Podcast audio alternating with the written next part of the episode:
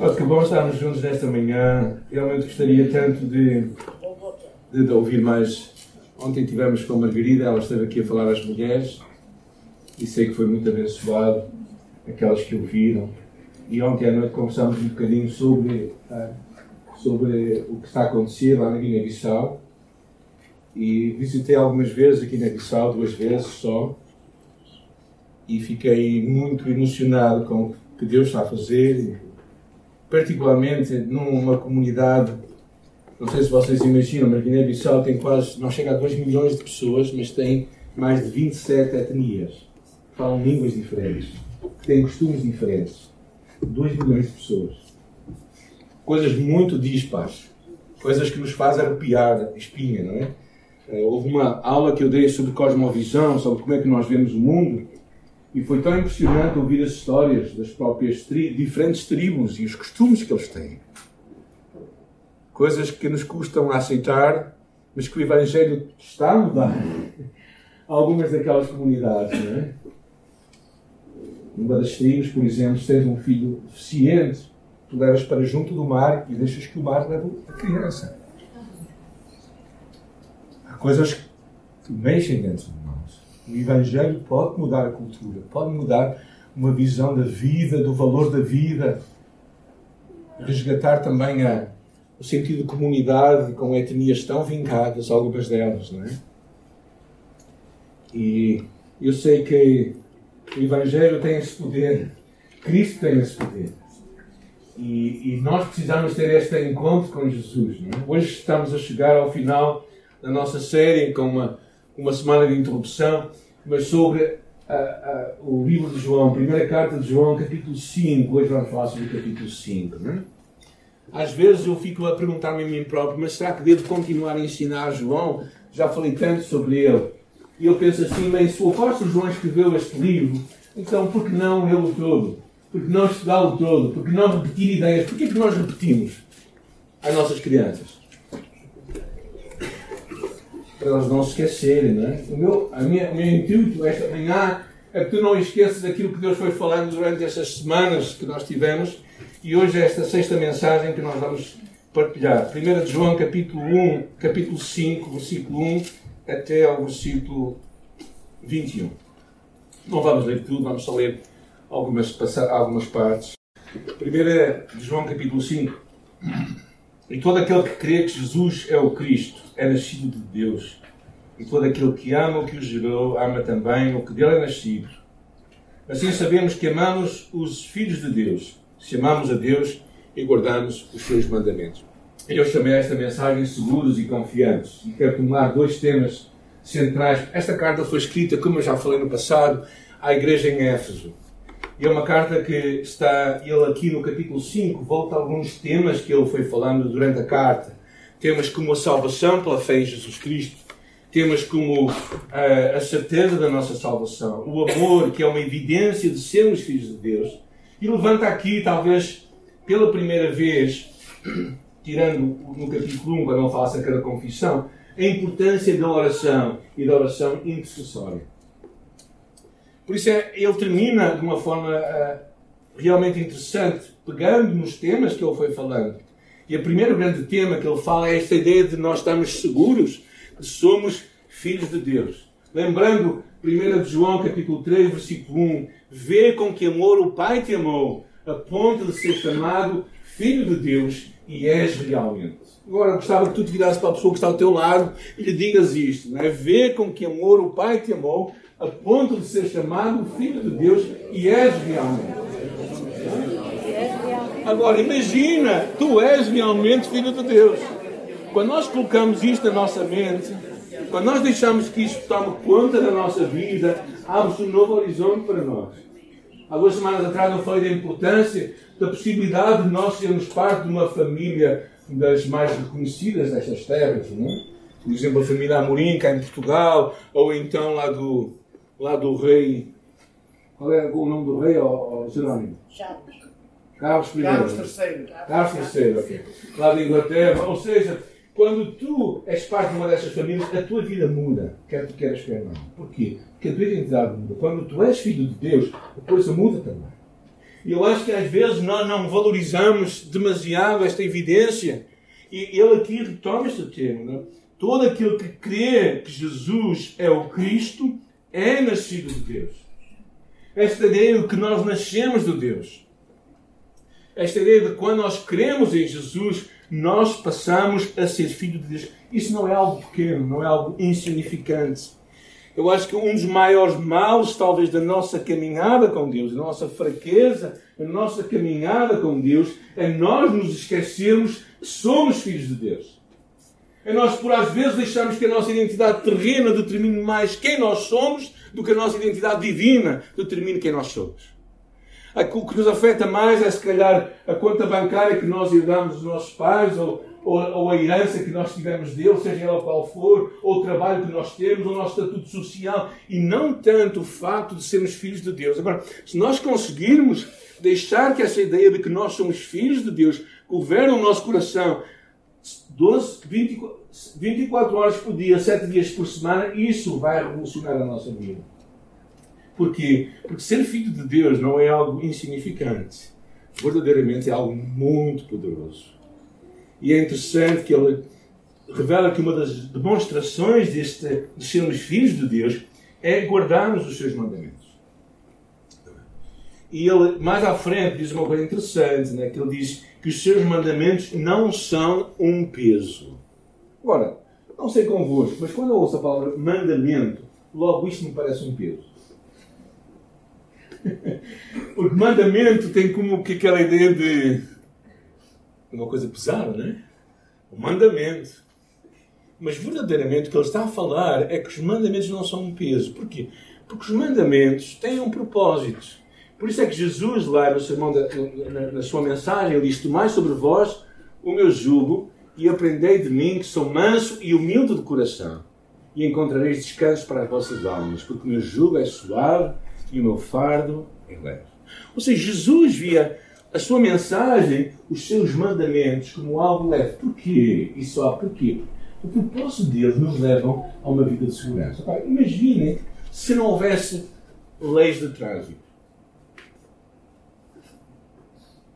Imagina se tu chegavas a, uma, a, uma, a um lugar e não sabias quem passava primeiro. Imagina se não houvesse regras de comportamento nos nossos trabalhos, no nosso dia a dia. Imagina o que isso faria na nossa vida. Os mandamentos, verdadeiramente, não são um peso, dizia aqui o apóstolo João. E a forma de tu e eu demonstrarmos que amamos a Deus e que somos filhos de Deus é no, em abraçarmos esses mandamentos de Deus para nós. É os abraçarmos. E porquê que eles não são peso para nós? A primeira coisa é que nós percebemos que Deus nunca nos vai pedir algo que nós não podemos viver. Se tu tens um filho, não vais dizer, olha, eu vou-te pedir para, que tu faças isto, mas eu sei que tu não vais conseguir. Não tem sentido. Ou seja, quando Deus te pede e te propõe algo à tua vida, é porque Ele sabe que tu és capaz de realizar. Então isso é uma bênção para nós. A segunda coisa que nós percebemos é que a nossa resposta a Deus é uma resposta de amor.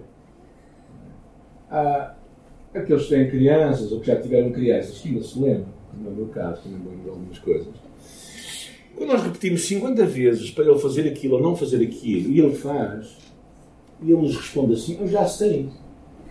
Não sei se isso acontece noutras famílias, não é? Mas a ideia de ele já saber e continuar a fazer aquilo que quer fazer sem fazer aquilo que nós lhe pedimos para fazer, o que é que se revela? Claramente que ele está pouco importado com o que precisamos falar. E quando nós ouvimos Deus falar connosco, e Deus fala connosco, e nós dizemos a Deus: Eu já sei. E Deus sabe. Eu sei que tu sabes. Mas vais fazer. E, e, a questão principal é que às vezes nós olhamos para os mandamentos de uma forma um tanto ou quanto negativa. Ah, Deus realmente não há de ser muito feliz. Não acha que Deus é uma pessoa feliz? É uma pessoa austera, zangada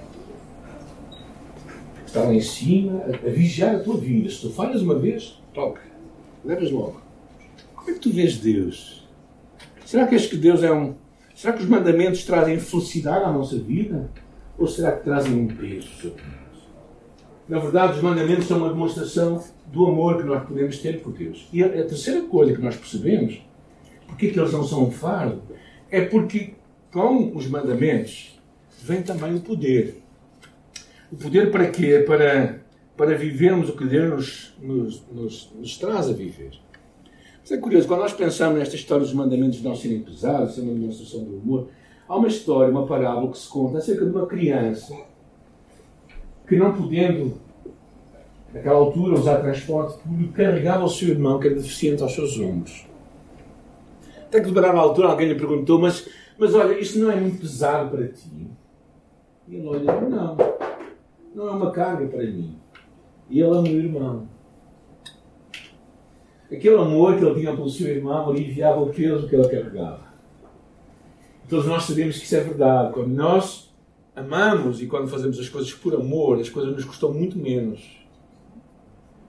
Então é importante nós mudarmos a nossa forma de reagir a Deus. É? E quando pensamos nesta questão do poder, é interessante porque ele depois aqui diz: uh, porque todo aquele, veja o versículo 4, pois todo o que é nascido de Deus vence o mundo. Esta ideia de que, e, e, e o que vence o mundo, a vitória que vence o mundo, é a nossa fé. Então levanta aqui um tema que é nós podemos ser vitoriosos por causa da fé que nós temos em Jesus, pela nossa obediência a Deus. O que é fé?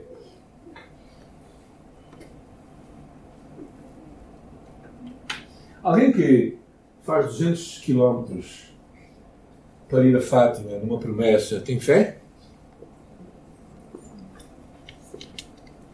Os profetas de Baal, que lá em cima no monte, clamavam a Deus, cortavam, tinham fé?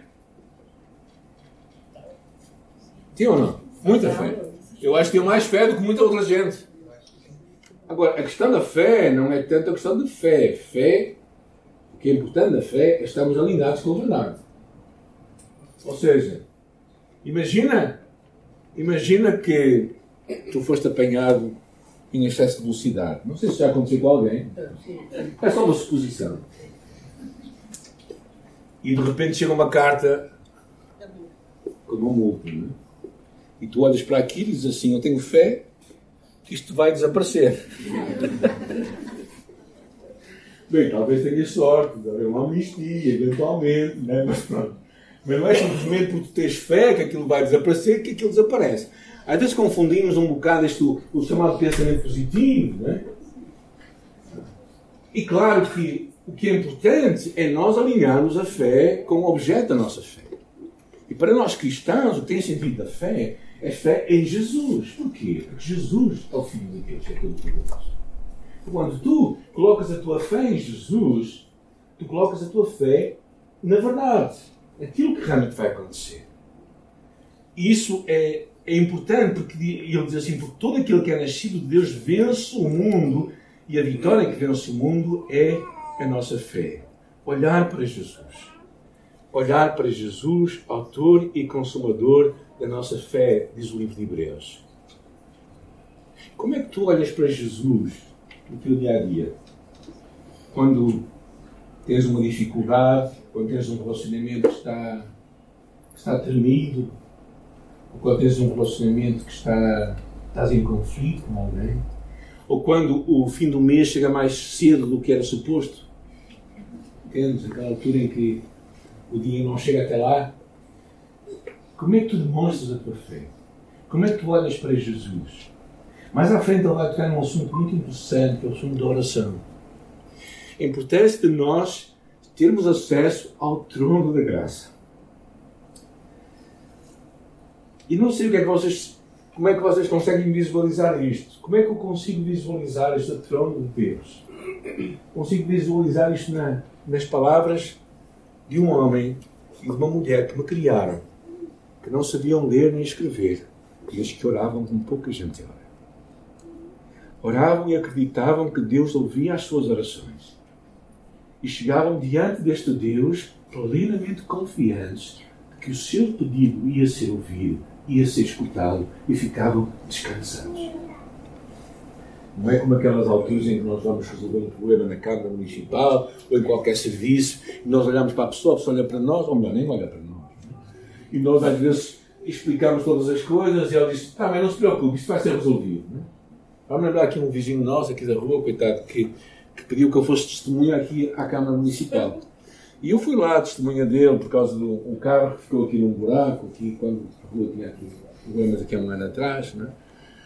E ele, eles disseram, vamos resolver isto rápido. Depois já arranjaram a rua e ainda não resolveram o problema dele, já vai há um ano atrás. Né? Porquê? Porque as pessoas não são de confiar. Agora, o trono de Deus, o trono da graça de Deus, é um lugar onde nós podemos chegar em confiança. Então, a fé, em muitos aspectos, vai ser demonstrada na nossa oração. Eu não sei como com vocês, mas se eu vos dissesse quantos de vocês acreditam na oração, eu tenho a certeza que quase todos nós dizemos que sim. Né? Agora, quanto tempo nós passamos a orar, isso é outra coisa. Como é que nós demonstramos que acreditamos na oração? Eu sou uma pessoa que, aqueles que já me conhecem aqui da igreja, os amigos, sabem que eu sou uma pessoa que trabalho, gosto, eu gosto de trabalhar. Okay? Eu tenho prazer em trabalhar. Acho que parte da minha função também como ser humano, como pastor, é executar coisas para abençoar pessoas. Trabalhar por trabalhar. Mas, mas muitas vezes eu não gosto de ficar parado. Orar, a buscar a Deus. Na minha alma há aquele, aquele homem, aquela natureza, tendência do Samuel de trabalhar. Se tu podes fazer, porque é que vais orar? Nós invertemos a ordem das coisas. Nós nós vivemos um cristianismo muito centrado nas nossas próprias forças. E fé é centrar em Deus. E uh, o apóstolo João, quando estava a falar acerca desta questão da nossa confiança, de quem nós somos, e vamos retomar a, a, o tema da oração mais à frente, ele fala uma coisa muito importante. Versículo 11 até 13. Alguém pode ler para nós em voz alta, ali, que está ali. João. Sim, está ali. 1 João 5, 11 a 13. E o Deus nos deu a vida eterna. E esta vida está em seu Filho. Quem tem o Filho tem a vida. Quem não tem o Filho de Deus não tem a vida. Estas coisas vos escrevo a vós que credes em nome do Filho de Deus, para que sabais que tendes a vida eterna. Aqui, algo que eu quero tu saibas nesta manhã, certeza na tua alma e no teu coração. Se tu és filho de Deus, tu tens. Tu tens? Vida eterna. Vida eterna. Se morreres hoje, tu tens? Se chegares à presença de Deus e Ele te perguntar porque é que eu te vou deixar entrar aqui, tu vais responder o quê? Segundo este versículo. Eu tenho filho de Deus e tenho a vida eterna é, é essencial para tu viveres uma vida saudável cristã, tu tens a certeza que és filho de Deus. Se não tens a certeza que és filho de Deus, sabe o que eu tenho feito na minha vida, nem sabes o que eu tenho feito. Se calhar não sou filho de Deus. Então tu vais estar sempre a tentar acertar num alvo que não é o teu alvo. Mas tu és filho de Deus quando tu pões a tua confiança em Jesus, plenamente em Jesus. Plenamente em Jesus. E isso é, é algo tão essencial versículo 13 é muito interessante, diz: Estas coisas eu vos escrevo a vós que credes no nome do Filho de Deus, para que saibais que tendes a vida eterna.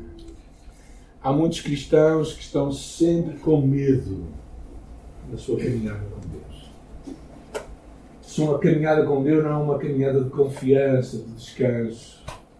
Imagina o teu filho olhar para ti e dizer assim: será que eu sou teu filho? O que é que eu tenho que fazer para ser teu filho? Que tipo de relacionamento isso iria criar em tua casa? Sempre que ele precisasse de comer, e há uma fase na vida em que, particularmente os rapazes comem muito, alguns homens continuam pela vida fora, meu caso. E então o frigorífico está sempre a abrir-se, não é? Imagina ele sempre ter que perguntar: será que eu posso abrir o frigorífico? E tu dizes assim: todo farto de dizer, abre o frigorífico, deixa de me chatear. Muitos de nós têm uma relação com Deus assim. Uma relação que não há esta confiança, este descanso. Era isto que o apóstolo João queria vincar na alma daqueles irmãos, que eles eram filhos de Deus. E realmente o são. Então, nesta manhã, se fores embora, te esqueces de tudo que eu falei, pelo menos lembra-te de uma coisa. Tu, se conheces Jesus, tu és filho de Deus. Agora, tens que começar a, a montar na tua mente o que significa ser um filho de Deus a nível de oportunidades, de privilégios, de responsabilidades também, claro. Mas esta ideia de sermos filhos de Deus leva-nos para um patamar incrível, um patamar em que, em que nós percebemos que o nosso Pai, que é perfeito em amor, poder e bondade, nunca nos vai faltar. Eu não sei como é que lemos isto na nossa vida.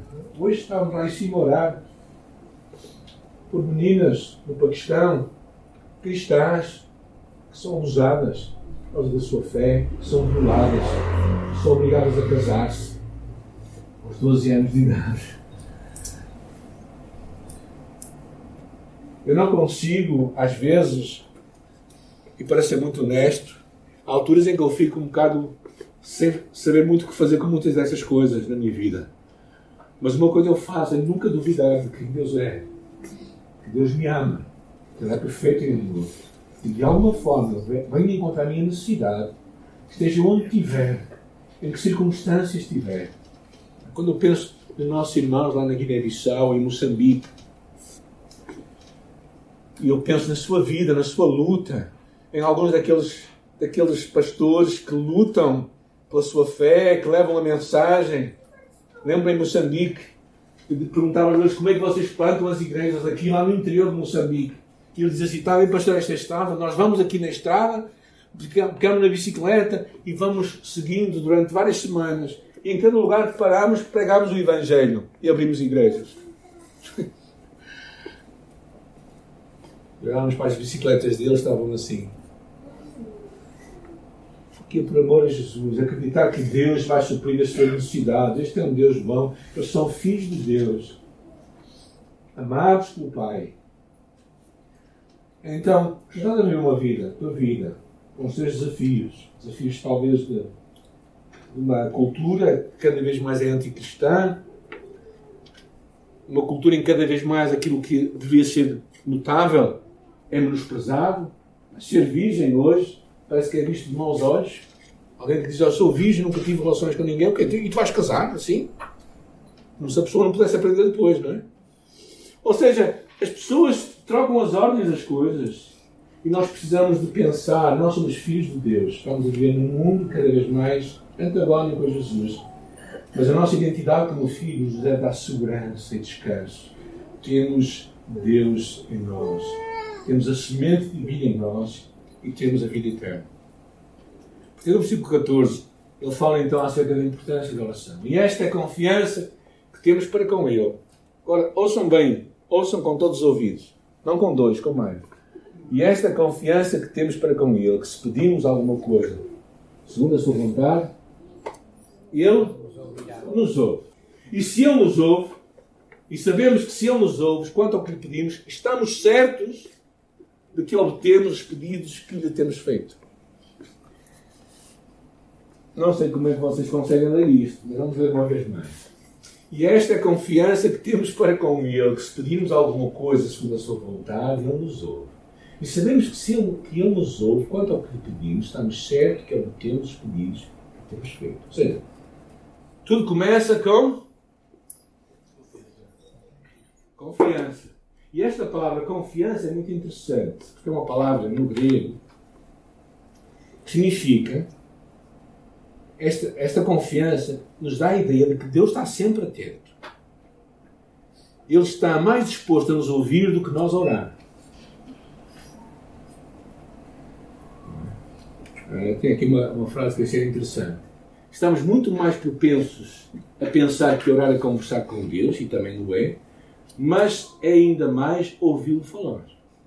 Ou seja, a oração, na verdade, nós, nós fomos educados, não sei vocês, mas eu fui educado assim. É? Na, na, ao ler a palavra, Deus fala comigo. Ao orar, eu falo com Deus. Alguém foi educado assim? Eu fui. Mas a oração é muito mais do que simplesmente falar. É também ouvir Deus. E aqui o perceber, esta ideia da confiança que temos para com Ele, é a certeza de que Deus está atento a nós. Deus está sempre atento a nós. Quando nós oramos, Deus ouve a nossa oração. E se Ele ouve a nossa oração, Ele vai responder. O que é que significa isto? Em termos práticos. Qual é, por que, que nós não temos respostas às nossas orações? Se calhar porque nem temos confiança para pedirmos. Será que se calhar não nem temos disposição, tempo, inclinação e empenho para orarmos a Ele, para buscarmos a sua face, para acreditarmos que Ele é todo poderoso para agir. Hoje estávamos a orar lá em cima para que uma lei, uma lei lá na, no, no Paquistão não avançasse. Ou seja, nós, nós temos acreditar neste Deus que pode fazer coisas infinitamente mais do que pedimos ou pensamos sobre o poder que nós opera. O livro de Efésios, capítulo 3, versículo 20. Deus é capaz para fazer infinitamente mais do que nós pedimos ou pensamos. Por isso, nós oramos, nós temos que orar confiantes de que Deus nos ouve. E porque Ele é um Deus amoroso e tem uma relação de proximidade conosco, e Ele nos vai responder. Segundo a sua vontade. Isso também não vale a pena pedir já sabemos que não vai dar. Aquela criança diz, oh pai, dá-me uma faca, ou dá-me um canivete para eu brincar. Não vale a pena. Há muita gente que, que quer tentar Deus e que pede coisas que sabe que Deus não quer. Que a palavra já fala que não vale a pena pedir. Ou seja, claro, havia muito para falar sobre este tema. Só quero tocar em alguns pontos que eu acho importante. Que é, o que é, que é importante para termos uma, uma oração respondida? A primeira coisa é, é termos uma vida de obediência.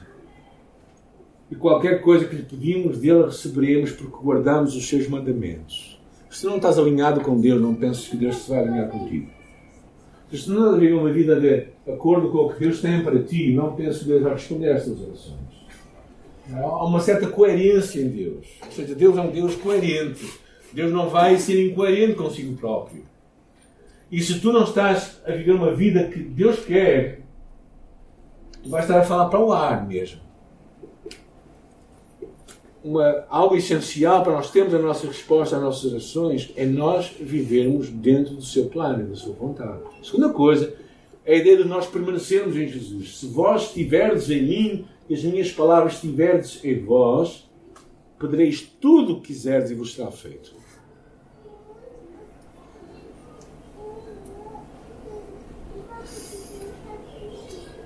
Vou aqui uma expressão que, que nós temos muito ouvimos muitas falar, que orar em nome de Jesus. O que é orar em nome de Jesus? É escrever um cheque e acreditar que Jesus irá assinar aquele cheque. Ah, mas eu não sei. Vou escrever na mesma. Talvez não. Ora um pouco mais, pede a direção de Deus. Pergunta se essa é a sua vontade para a tua vida. Isto tem acontecido algumas vezes na minha vida, coisas que eu gostaria de ter, é? e que às vezes somos muito propensos a dizer assim: não, vou ter aquilo em nome de Jesus, e temos aquela palavra de vitória, não é? mas verdadeiramente nós não temos a certeza que Deus quer aquilo para nós. É? Tipo, o meu neto outro dia perguntou: Oh, bom, porquê que tu não tens um Tesla?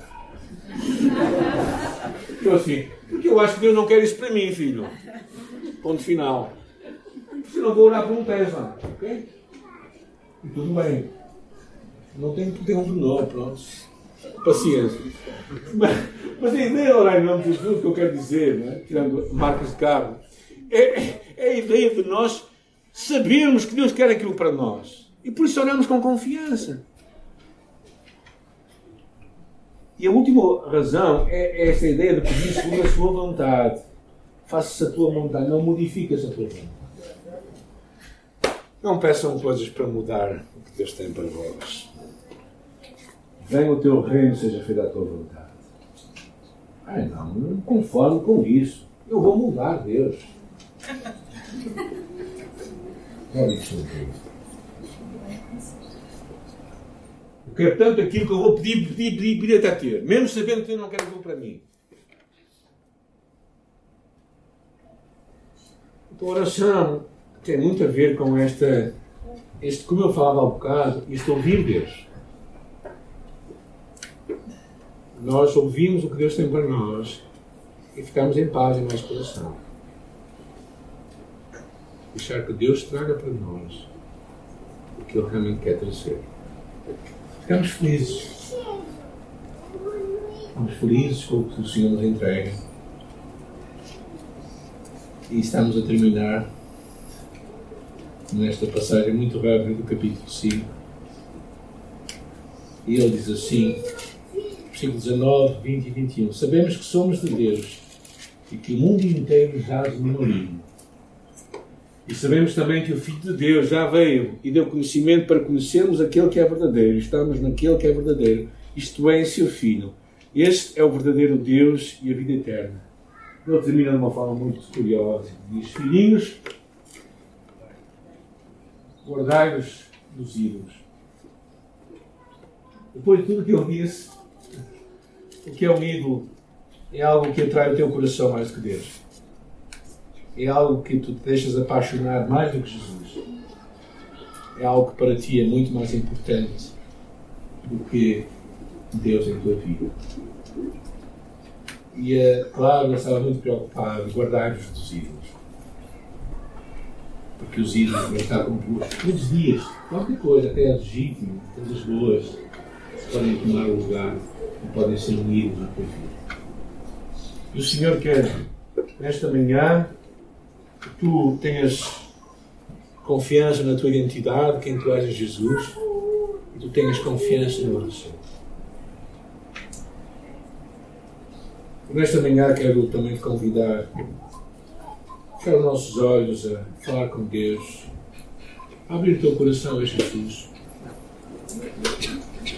E uh,